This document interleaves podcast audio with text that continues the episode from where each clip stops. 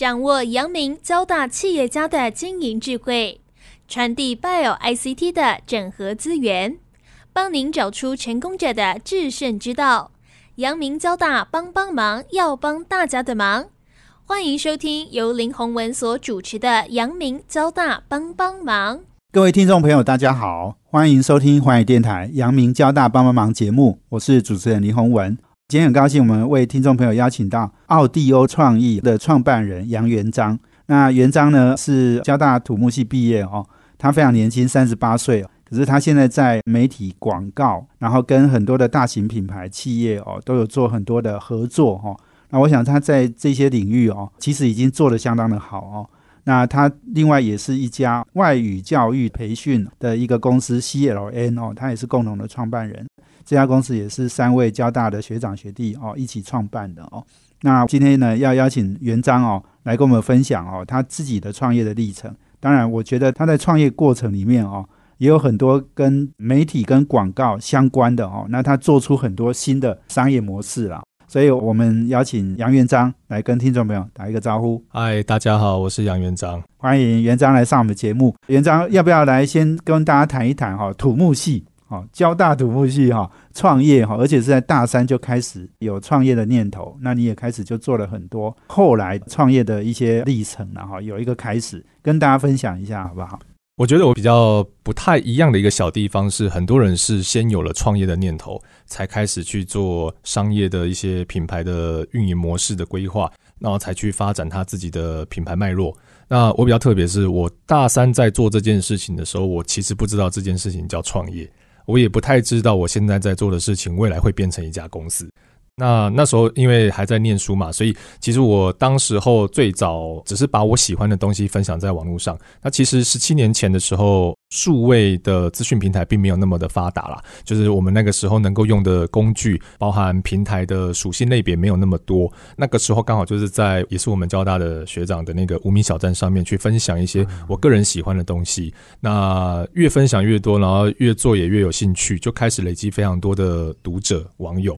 也因为这样子，就是慢慢做到该类别频道的流量冠军了。那在那时候做到流量冠军，因为其实当时候的媒体渠道不是那么的盛行，不像现在自媒体非常的发达，所以非常多的品牌方跟广告公司或其他类型的广告公司就发现到我了，因为他就挂在平台上嘛，所以他们就会开始写信给我，然后呃希望可以跟我合作，然后例如说寄东西给我开箱，所以我算是非常早期，应该说是很前端的布洛克这种开箱东西的。的始祖啦，算非常早期的，也因为这个关系，累积越来越多的乐听众，所以就慢慢的把这件事情系统化，也找了更多人来一起合作，然后渐渐成为一个算小有名气的平台，对，然后也渐渐被其他大型集团看到，然后来谈合作，所以那个算是创业的契机啊。是，是你那时候用什么名字？你那个频道，或者是你说你分享？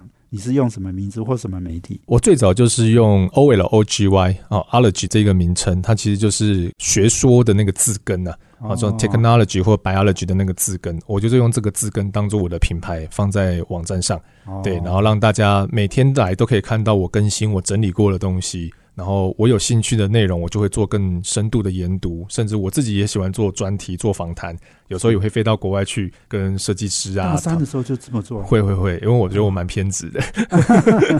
是 是，对，所以那时候同学不太知道我在做什么。哦，所以你有很认真在念书吗？有有有，我我没有被当掉，我顺利毕业的。对哦，哇，不错哦，可以兼顾哦。对，那你刚刚讲说你分享的是生活类嘛？然后生活类的这种服装啊。呃，时尚生活类就是那时候年轻人喜欢的东西，所以基本上我那时候做的东西都是以我个人兴趣为出发点，是。对，然后才去慢慢扩张其他不同的领域，然后就是包含刚才提到的时尚类型、生活类型，那可能也有一些餐厅饮食、三 C 科技的开箱。对，就是这些都全部涵盖，反正可以把它当成是当时年轻人喜欢什么，我就会做什么。是，对。哎，你说你为了什么去飞到国外去做？我很喜欢的设计师，然后那时候他刚发布了一系列新东西，然后因为我太喜欢他了，我就直接写信问他说，我想帮他做个专题，然后我就跟他约了时间。那因为我也不会日文，他也不会英文，所以我还特别找了一个当地日本的朋友，那也是网友，就是那时候看我部落格的人，然后他愿意帮我做翻译。然后我还从台湾带了很多伴手礼过去，对，哦然后就是去到日本那边，然后跟他讲说我想做什么样类型的专题，做采访，然后也写了采访稿，然后在他的工作室那边就帮他录了一个专题，这样子。哦，对，录音呃，我自己回来听，写成文字的因为部落格都是图文为主。是是对对对，然后照片我都自己拍。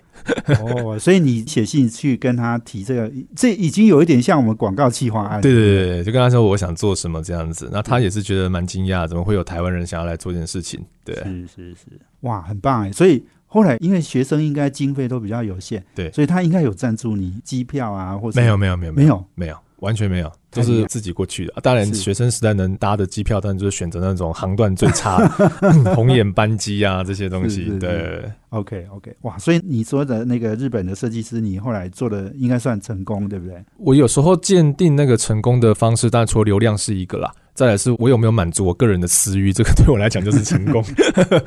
因为我很喜欢他嘛，我做到这件事情，我就觉得我人生的那个愿望清单就打了一个勾。对这件事情对我蛮重要的。哎，难怪哦，你刚刚讲就是说无名小站那个时候你是生活类的第一名，是不是？对，那时候做流行时尚分享这种，因为他当然还有什么美妆类的啦，还有一些什么纯粹漂亮的，对，长得好看的那一系列。然后我不是，啊我就是介绍流行资讯类的。对对对，那个年代应该我的频道应该就是流量的第一啦，是就是在那个领域里面。对是是是，OK。所以这个可能就是并没有一开始想要创业，我不知道这叫创业，对完全不晓得。对，啊这个就是你有兴趣你就去做，认真做这样子。对对，可是它变成你创业后来的契机，对不对？，对，也便是别人开始来找我的时候，我才发现说，原来这是有商机的。嗯，对，然后才会理解到说，哦，如果它是一个有商机的项目，你应该怎么让它规划的更好、更细水长流，然后能够更扩大。是。对所以后来你毕业就等于是定义的创业了。对，做了两三年之后，发现这个规模可以继续往下走的时候，我就想说，好，那就不再往工程类 这方面去迈进了。对，对，就是往我曾经自己曾经想过要走土木这一行？会啊，，当然了，在学校里面念书念了三年的时间了，啊 专业科目都学到了，真的是也是有想过往这方面去，只是后来还是决定以先以自己的兴趣好为方向出发。OK。所以大学毕业，公司还叫 Ology，对对哎，Ology，对，是是是。那做什么事情？应该一开始就是除了平台继续经营嘛，接下来台湾有个很大型的出版集团叫城邦。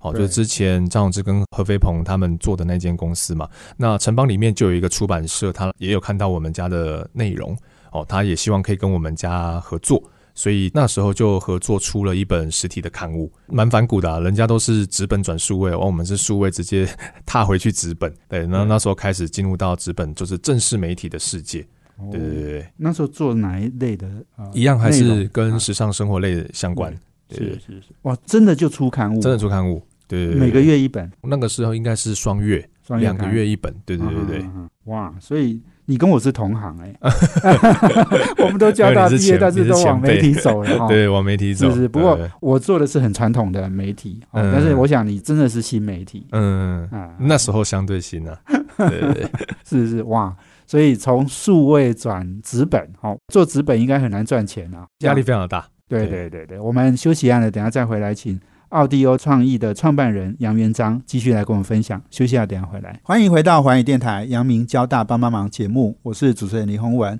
我们这节目每周三晚上七点播出，我们在 Pocket 上面呢，每周五的下午我们也会上架哦，大家可以 download 下来分享。那我们今天邀请的贵宾是奥迪欧创意创办人杨元章。那元章呢，现在经营的 Point Post 哦，这个应该是纸本哦，对纸本本的媒体。那另外，奥迪欧创意呢，呃，主要是做广告业务啦哦。对。所以元章跟我们分享一下，因为你从大学开始哦，也许不是为了创业，可是展开了你的后面的创业的生涯哦。我想你的创业从媒体到广告哈、哦，你跟我们来谈一谈，就是这样的一个转变跟过程，好不好？哦，因为我觉得我自己的广告公司其实没有我的媒体公司来的这么久。我做媒体时间是十七年前创业嘛，那广告公司应该是最近八九年的事情。但是在我的创业 DNA 里面，其实在很早之前就埋入这个伏笔了，是因为我那时候有跟主持人有提过，说我那时候在学生时期的时候有领过一个奖学金，是施正荣学长的奖学金。嘿，然后其实那时候我已经做媒体了，然后因为领了施正荣学长的奖学金，有一个很独特的地方是，他要求这个学生必须每一个学期要去做义工。对，然后我那时候就分发到台北的罗惠夫卢岩基金会去当义工。那因为暑假时间我负责的业务项目，其实基本上就是把旧资料归档跟销毁。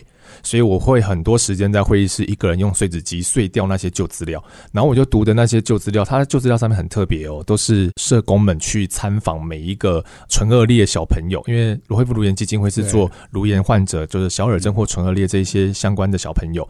那我就看了非常多的社工档案，然后我看了非常感触，其中有一篇有写到，他是说小朋友他在医院里面，现在爸妈不见了。就是没有想要这个小孩，然后社工其实很无能为力。然后其实我记得那时候我读完这个讯息的时候，我觉得哇，基金会他现在在做的这件事情，应该要让更多人看见才对。所以我就自主去跟当时候的执行长提了一个案子，说我虽然是义工，哈，我是因为奖学金关系需要来这边做着做这件事情，但我想做更有意义的事。所以我就把那时候我因为媒体的关系认识到的所有品牌，我就帮他们集合在一起，然后跟他们提了一个案子。在暑假的时候，我们在西门町就举办了一个义卖活动。那我那时候也邀请了艺人啊，然后自己也去跑捷运广告啊、公车广告这些东西。然后我记得那一年是帮基金会募了两百万的款项。就一个学生做这件事情，那也奠定了我觉得媒体不是只有传递资讯而已，媒体其实可以整合非常多的异业项目，去替你觉得适合的品牌或单位执行到更有价值的事情。对，所以我觉得那时候的广告类型的 DNA 已经埋在我那时候的思维里面，只是后续持续是走媒体创业。那直到某一些特定的时机的时候，很多品牌开始来找我做一些通稿内容，或希望我提更多的年度广告案的时候，我才发现原来我自己也能做广告。对，那我觉得这也是我为什么会在媒体生涯当中额外再开设一间广告公司的关系。是是是，OK。所以你的媒体还是继续做？对对对，他还在，他还在。对对对，但媒体好像不太能赚钱，对不对？对，媒体你是兴趣做的。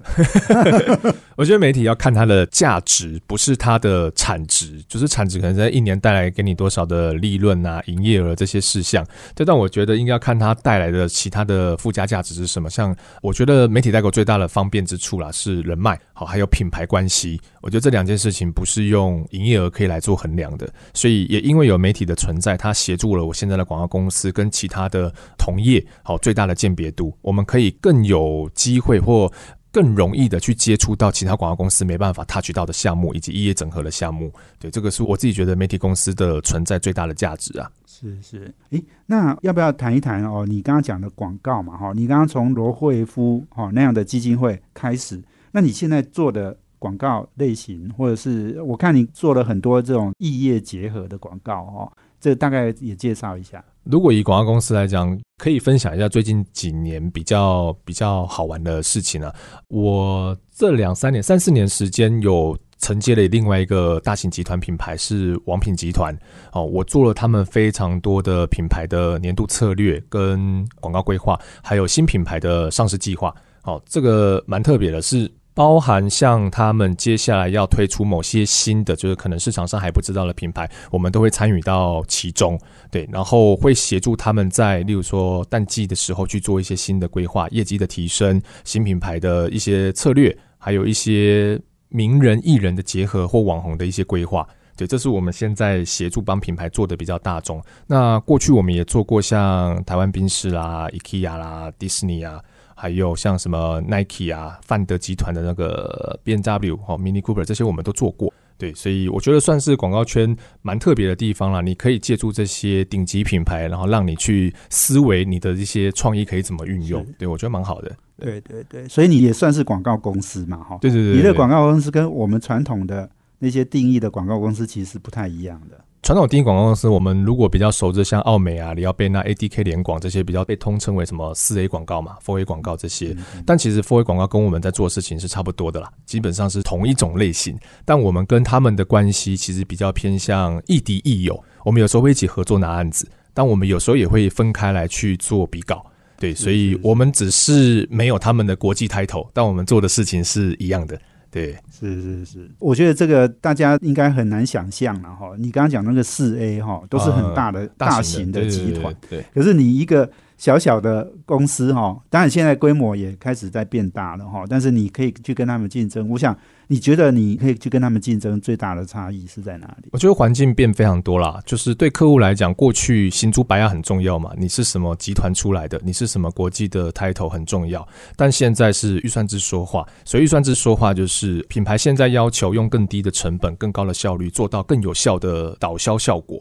那传统 Four A 有一个比较大的包袱啦，但我相信听众里面也有一些是在广告产业里面的。所谓比较大的包袱是，可能我们要做的这一些项目，我们必须要有一定的预算规模才能够承接。好，举例来讲，客户今年原本一年给你两千万的年案，好，两千万一年的费用，但过去他愿意这样做，现在不愿意了。现在他会跟你说，我没有办法一次跟你签两千，他可能要分两百，然后每一次都让你来比稿。这对大型集团来讲是一个非常消耗资源的做法，因为大型集团它人多嘛，部门多，好，所以它的整合性没有那么的快速。那如果你变成年案要切割成这么琐碎的话，你会动到非常多部门资源，而且还不见得你比得到。所以这会变成是现在 f o r A 的一个我自己看到一个小小比较辛苦的点。那因为我们是小型公司，我们基本上我们动得蛮快的，然后再加上我们的提案速度。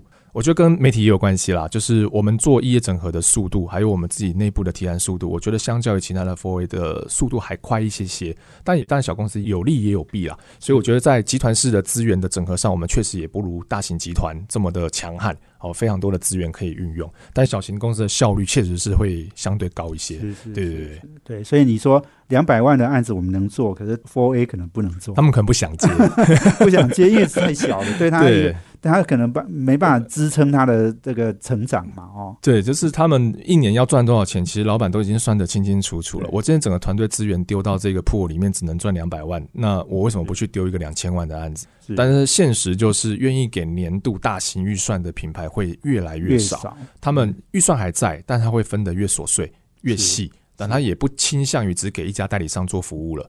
他们会去找到更多、速度更快。但其实说真的，外面这些小型团队很多都马是从 Four A 出来的，自己出来当老板啦，就是心里有一个创业梦，试试看嘛，就是看能不能够做自己时间的主人，预算控制在自己手上，利润留在自己口袋。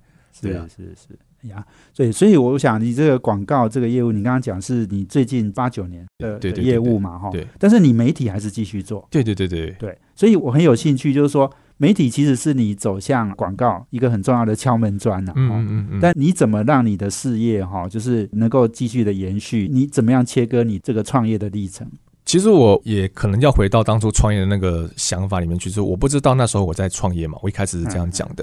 那我觉得，包含到现在这个时间点，我甚至也会觉得说，我的人生可能也不是只有媒体广告这样子的可能性。所以，像我第一阶段做完媒体之后，我就在想说，媒体能够帮助我的东西，跟我想满足的那个成就达到了吗？我会问我自己。那当然，永远不可能满足啦，只是一定会有阶段性的任务。所以，第一阶段媒体做到，像我也出了自己的出版品，我也有建立自己的。品牌，然后我最想做的就是出摄影机啊，我也出过了，个人还是别人的？我是用自己的创意，然后去拍一些很酷的照片，然后把它出成册，然后在成品上架什么之类的。我不会拍照，但我会想好计划，请台湾很厉害的摄影老师们帮我拍。是这样子，不是拍我啦，不是我那种摄影，是一些时尚类型的，生活时尚类型的。对对对对对，OK。但是你是请专业的人来，对对对对对，因为我没有那个技能嘛。有这个点子没那个技能，我就去找到有这个技能的人来帮我做。这个摄影机还有放在网络上吗？现在应该成品没办法买了，对，因为它已经下架了，因为蛮多年前的事情。是是，对，因为媒体做到一定段落之后才开立了广告公司嘛。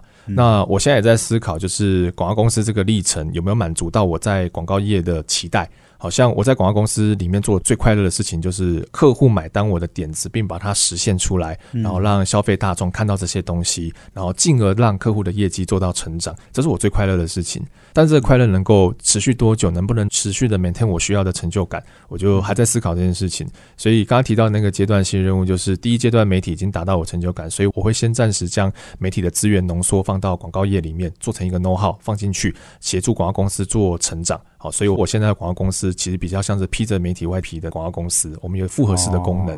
对，那下一个阶段就会去思考，当广告达到一个脉络的时候，我的人生接下来一个阶段要往哪边去？是对，我通常想这件事情的时候，不会是公司不好的时候，都是公司很好的时候好的时候才会去想这件事情。对，因为我我自己会认为啊，不知道会不会有点太长篇大论，但我自己觉得人生很短，可能能够工作时间就到六十岁、七十岁，嗯还有力气嘛。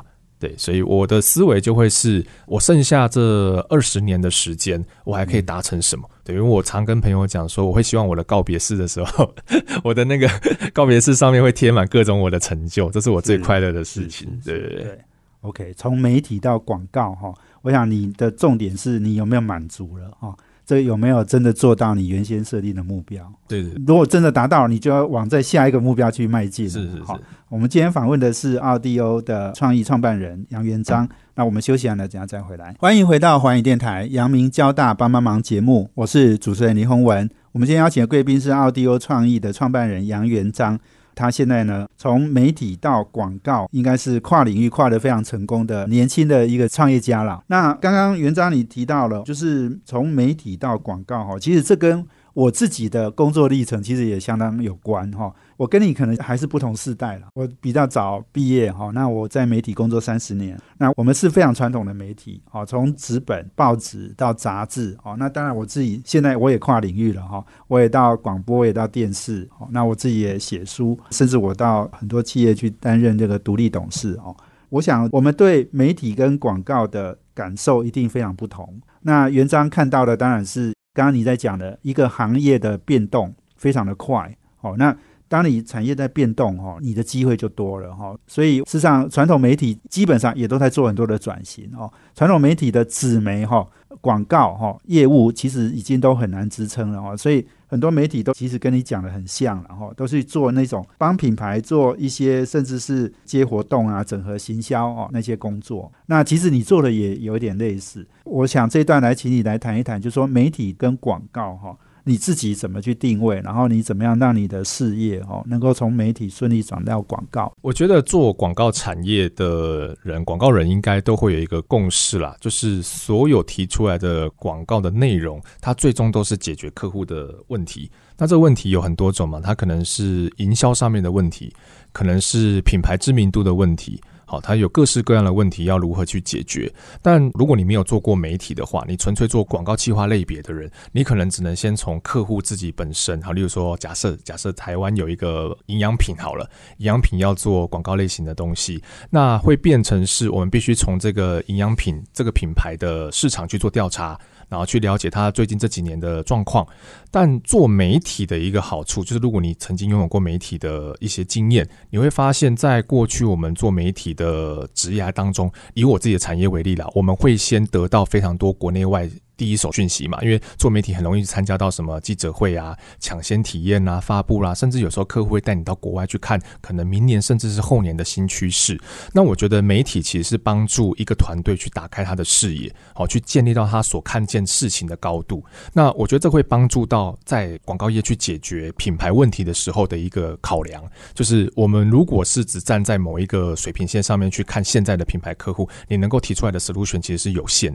但如果你具备这种媒体思维的情况下，你就很容易去把原本啊台湾不具备的某些解法，你可以透过一些很顶级的品牌，好，假设说你去看了非常多国外的一些顶级品牌的一些营销的操作，好，媒体通常是第一手接触到了，我觉得可以把这个思维带到现在的品牌方，然后协助他去做更大的布局，跟更好的解决问题的方式，对，应该会是这样子。是是，对，所以媒体是让你预知到客户的问题啦。对对对对哦，广告就是直接去解决他现在的问题。没错没错没错，是是，哇，你这听你这样解释，我其实也把自己的以前的工作经验哈，我也觉得是真的是有很类似的情况。嗯哦，因为我现在去担任一些公司的独董啊、顾问啊，哈，也是因为我在媒体看得多、面向广哦，所以我可以给他们一些别人的好的经验。哦对，就是偷别人的东西啊，然后 来来治自己的客户。其实这个东西很重要哦。其实我也研究过哈，IBM 这家公司哈嗯，，IBM 这家公司其实基本上，因为它做很多产业嘛，哈，金融啊、电信啊、什么航运啊等等，哎，它综合了很多公司的经验，然后最后呢，诶，他可以提供给其他的客户哦，人家最好的经验嘛哦，所以它其实是一个整合很多人的好的想法，然后再提供顾问建议这样子。对对对，其实其实就是这样的一对个做媒体其实就是很快速的浓缩别人的经验呐、非常非常快，就是你一季里面可以把这一季最新发生的所有事情跟正在火热的事情全部浓缩到你的的那个武器库里面，所以很容易就把它变成是一研磨成一些药剂，然后去喂给你现在适合的品牌客户，就是广告公司这一端的。是对，我觉得这是一个很好的做法了。是是，所以这也是你为什么一直媒体都没有放弃，对，哦，还是持续，虽然他赔钱，对不对？对，虽然他赔钱，但是他价值很高。对 对，他算你的行销费用对。是是是。呀，所以这个我觉得这个园长哦，在讲这件事情，从媒体到广告哈、我觉得其实也可以给很多在传统媒体领域里面哈，这我最多朋友在这个领域，然后他们也都做得很累很辛苦哈、嗯。其实园长可以给他们很多很好的经验的分享是是。那另外，园长，我也请问你哈，因为我看到你也是 CLN 共同的创办人哦，CLN 是哎，我们交大三位学长学弟共同成立的，跟外语教育培训好相关这样的一个公司。对。为什么会有这样的一个创业？其实交大真的是很棒的缘分呐、我的这个学长跟我这个学弟，其实在我们在大学念书的时候，我们还一起住过同一个宿舍。哦。对，然后这个学长他是我们两个人的老师，我们去上过他的课，觉得他太厉害了。是。对，就是英语教学相关的课程，然后我们就觉得他是一个含金量非常高的一个 IP，所以我们各自在社会工作一段时间之后，我们就在思考说，怎么把这么样的好的宝藏变成是一个所有人都可以去接触到的内容了，所以我们才一起讨论说，那是不是开一间这样子的企业？那主要的目的其实就是用外语协助解决企业会遇到各种相关的语言问题。对，那我们目前主要的业务范畴比较会偏向是帮企业做内部教育训练、高阶主管的语文训练，那或者是一些跟语文有关的，例如说口笔译相关的服务。对，那这间公司其实我觉得它也蛮酷啦，在过往这个产业比较偏红海，然后其实老大们都已经各据山头了。对就在我们创业之前，我们已经知道这件事情了。但我觉得我们的交大人真的蛮厉害的，我们学长学弟，我们大概花了三四年的时间，我们从默默无闻现在直接杀到第二名。三十年前，那你现在在网络上去搜寻企业相关的教学啊，就是气训这些内容，我觉得。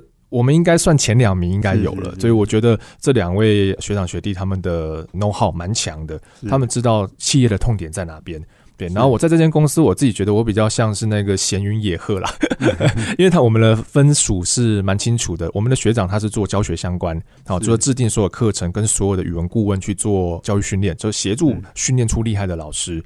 对，然后我的学弟他是管理专业，他是资财系毕业的，那他是非常有管理的头脑。好，也知道怎么运营一家公司，所以他很厉害的，就是在这短短的时间里面，把我们的 SEO 做到非常的高，然后也在市场上做了一个非常大的知名度啊。因为现在这间公司才刚草草创初期嘛，也没有太多的行销预算可以用，我自然而然就是因为我是广告专业嘛，所以我只能协助先建立一些企业识别啦，先协助建立一些比较偏包装类型的东西。对我，我反而自己觉得自己的产值在这间公司是比较 默默无闻的，比较稍微小型一点点啦。对。是是是，不过我想真的很不容易啦哈。你刚刚讲的广告，你挑战四 A 嘛哈，对，你们这个英文培训，这个我们可以想象，原来就已经很多人老大们都。在了，对对，所以你也一样的是一个新创公司，你就可以去挑战到现在第二名哦。嗯我觉得讲第二名是因为我们还没看到第一名是谁，这样谦虚一点。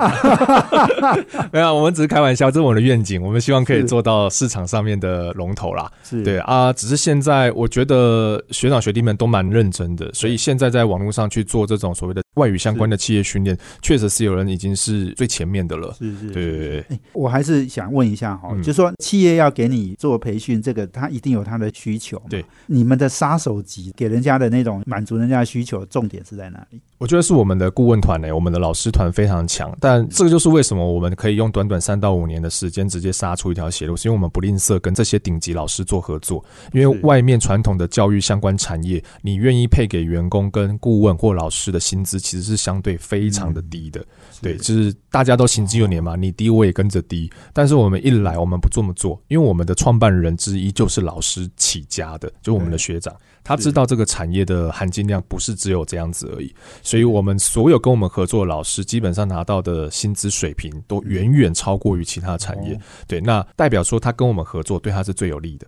对。对，所以他们很愿意把时间留在我们这边，再加上我们的一些系统的教程规划，我们当成自己是精品在做了，当成自己是顶级时尚品牌这样的在执行这一家企业，所以客户第一次接触到我们说，他不会觉得这是一个补习班，他也不会觉得这是一个简单的教育机构，他真的会觉得是一个顾问团。对，那我们的老师确实非常专业，所以我们花非常多的预算来做这样子的规划。对，所以我觉得我们第一次跟企业敲门的时候，我们的武装跟我们的内在都已经做得非常完美了，所以他们愿意给这样的团队试试看。那当然一试之后会发现，跟其他品牌可能还是看得出来差别，因为确实内在跟外在的两个条件我们都做得非常的好。也不是虚有其表，我们的行政流程跟我们的教程跟课程内容规划都是比业界还要强悍非常的多啦。是是，所以我觉得这个应该就是算我们可以在短短时间里面去杀出这个重围。对对对，是是没错。我听元章在讲这个，我就很有感慨哈。因为元章，你刚刚讲你从媒体到广告，然后再到西尔人公司哈，哎，你只有员工三十个人，对，可是你们却做那么多的事，表示你们其实是外包，或者是你刚刚讲的。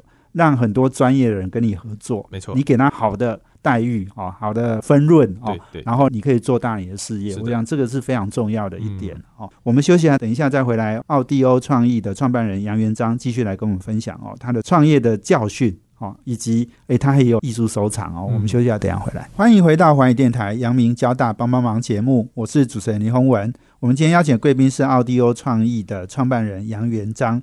哦，元璋三十八岁，哈，已经十七年的创业的时间了，这个是有很多很丰富的经验哦。那另外再请问元章哈，因为元章自己最初非常喜欢时尚生活类的美的东西，所以其实诶喜欢美的东西就直接切入到这个艺术收藏。对对对，那你也是一个小小的有一点小名气的收藏家了。你不要讲小名气，对，在这条路上还在努力啦。因为收藏确实是一个自我挑战的过程，是需要的资源蛮多的，是，所以可能有蛮多人没有进入到当代艺术世界的话，不太理解收藏的辛苦。的点，所谓的辛苦不是说口袋够不够的问题，是是像有些时候我们去到画廊要跟他买一些特定艺术家，可能对很多人的认知就是啊，我进去墙上挂了这个，我想买就付钱嘛，就是银货两讫这样子。对，但其实不是哦，就是我们通常还要写履历。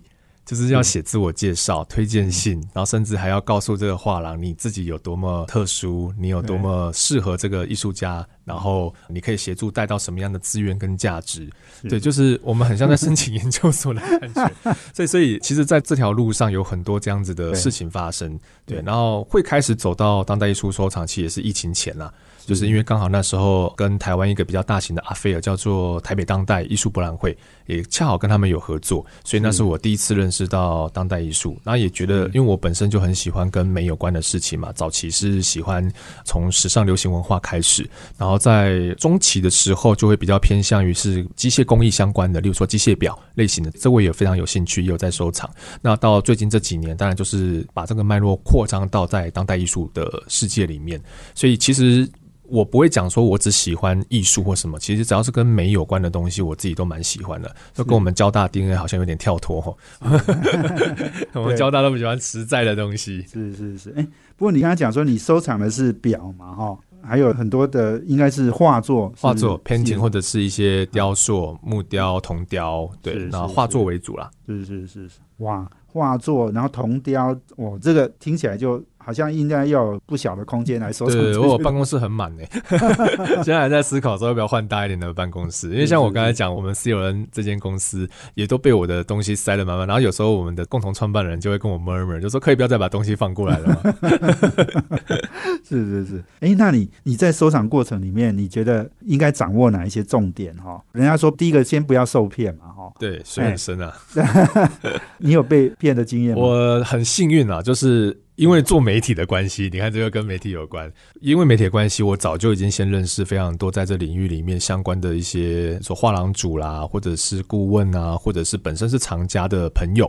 好，所以我在收藏，当要进入到这世界的时候，他们会很呵护我，就是告诉我说这条路上有很多你必须要注意的地方。那我觉得也跟我创业那一开始，我不是有讲到说我是算是蛮爱做功课的人嘛，我蛮偏执在做某一些事情。所以艺术收藏，你不要被割韭菜的唯一前前提，就是你要花更多的时间去做，嗯，你觉得你可能忽略掉了一些小细节，包含一些市场脉络，好，或是一些可能最近的一些波动，或者这艺术家他的状况是什么，画廊的状况是什么？我觉得你自己得把这个功课做足。我也听过蛮多蛮厉害的企业家被割韭菜的。对，但这也是发生过了。即便说他们已经有这么大的财力了，所以我觉得艺术收藏这条路上，他要注意到的事情是非常非常多了啊。你前提就是多认识人嘛，多做功课，那自己要清楚判断。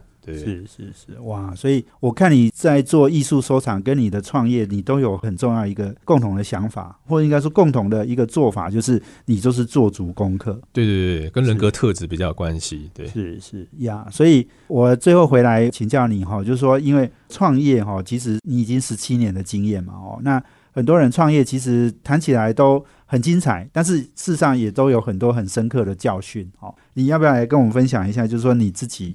有哪一些体会？不管是你的观念，或者是你的心理素质，或者是你要做什么准备？可以跟大家分享。我觉得创业这个东西，每一个出书写自传的人，都是因为他成功了，他的自传才有人看。所以我觉得我不会用一些我成功的经验来分享，应该具备怎么样的特质。但我反而会希望大家，如果你有创业的思想的时候，去记得一件事情：创业不是一个人在干的，好，它是一个团队。那我自己觉得，像刚刚有跟主持人讲过，我自己觉得我自己最可惜的一点，是我从小没有当过受刑方，没有当过牢房，所以我一直从小开始创业。就创业，对，我一开始创业就当老板了，所以这个其实是一个小问题，是我很难有对劳方的共感。初期啦，早期，那这个会衍生很多问题，就像刚才讲的，创业不是一个人的事情，它是一个团队。那团队在意的东西是什么？不见得是钱，也不见得是成就感了。因为有些人讲说，你给他钱或给他成就感，其实有很多美美嘎嘎你是需要注意的。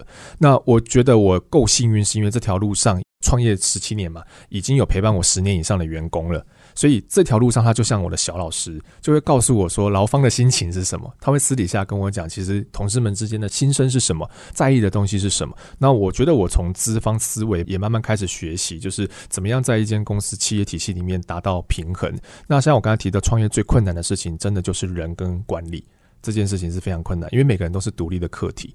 不是说钱给够了就不离开，也不是说你给他成就感够了他就不离开。那即便不离开，他的心在不在这间公司上？他原本愿意做一百 percent 的努力，那为什么现在只愿意做七十 percent 的努力？所以我觉得这些东西是当一个老板最最辛苦困难。你除了要想出会赢的 business model 之外，你还要把跟你同一条船的这些人每一个都顾得非常好。但是你要用朋友方式雇呢，还是用家人方式雇呢，还是用情人的方式雇呢？就是真的不同。看企业文化，所以我说管理是一条无止境的学习的道路。然后，即便你换产业，你要从头来，对，因为人都是独特的嘛，对啊。是是是，哎，你刚刚讲说你没有当过劳方哈，对对对，这件事情你说没有共感，没有同理心，是不是？早期啦，所以你有碰过什么经验？早期。像我最亲密的员工也曾经跟我讲过，他说，像他有时候加班嘛，在公司加班，他说有一次看到我，我看了他，其实我那时候心想说，赶快回去吧，但我没有讲出来，因为我觉得他蛮辛苦的，但是我没有表达这个，对对。然后有一天哦，有一天就是他一样在，好像晚上来做了一些东西，然后我看到他，我跟他讲说你辛苦了，我我不知道为什么突然冒出这一句话，他就哭了。他说他跟了我这么多年，他说他从来没有听见我讲过一句鼓励他的或者是这样的话。他说那一句话会抵过他今年拿到的 bonus 跟那个年终。他是男生女女女孩子女孩子对。那他他他的意思是说，当老板知道员工的辛苦面的时候，他说那一切的努力就是值得的，就是他知道他的所有努力是有人跟他一起陪伴的，而不是一个很纯粹的上对下的关系。但我不晓得，就是这件东西其实就是要学习啦。因为我我从来不知道这不知道同仁们会需要这样子的东西，对对，所以我觉得蛮特别的。你当老板，你可能也觉得当老板也要被人家抱抱呼呼，对不对？对啊，我就想说，为什么没有人对老板说辛苦？但是这其实就是管理者的一些特色之处啦。你要懂得到底每一个孩子们、每个同仁们需求的东西是什么。对啊，我觉得观察蛮重要的啦。对，所以我说管理跟人才的挑选、培育跟保存是非常困难的。是是啊，是。对，其实讲到很多创业过程，人是很重要了。哦，那你怎么样哈，让好的人才加入我们公司，然后怎么样想办法把他留下？最表象的当然就是要用好一点的薪水、好一点的福利来做这件事情。但我觉得时时刻刻跟他们多聊，像我们公司常常会有那种老板跟同仁们私下对谈、聊天、吃饭，那多喝一点酒，比较容易讲出一些心里的话，跟他真正的需求啦。但我觉得我不会说我自己是一个管理专业人才很厉害，因为我觉得我还在学。这但是我觉得 C 友恩，我们共同创办人，我的学弟啊，我觉得他就是蛮有管理手腕的人。就是他现在就把我们的那个团队培育着他的战队一样，就是他只要一声令下，大家愿意为他赴死的那一种。我觉得这种特质蛮好的，对对对，这种特质蛮好。对，那我我还在学，所以刚刚主持人问的所有的东西，其实我也在思想说，我要怎么样去把这些东西升华做到更好。是，是是。哎，你讲了好几次 C L N 的两个创办人叫什么名字？我的学长叫做胡家荣，然后学弟叫做杜方荣。是，对对对，哇，都是荣哦，对，荣誉的荣，两个都是荣誉的荣。OK OK，呀呀，不容易的哈。那你在创业的历程里面，你有觉得你学到最大的教训是什么？我自己觉得每一年都是教训呢。就包含客户给你的回馈，然后同仁给你的回馈，我觉得没有所谓的最大的教训，因为如果你已经意识到有最大的教训，那基本上你就会开始安逸了嘛。对对对，所以我觉得每一年都是要重新检视自己的模型，重新检视自己未来要走的路，跟你跟同仁之间的关系啦。是，所以我觉得这个教训应该是年年都会发生，年年都要学习跟成长的。是是是，哇，太好了哈！我们今天访问的是奥迪欧创意的创办人杨元章，时间有限哦，但是我还蛮想跟你预约半年后再邀请来 一次哦，来我们节目中分享哦。那今天非常谢谢我们听众朋友收听。我们阳明交大帮帮忙，要帮大家的忙。我们下周见，谢谢，拜拜。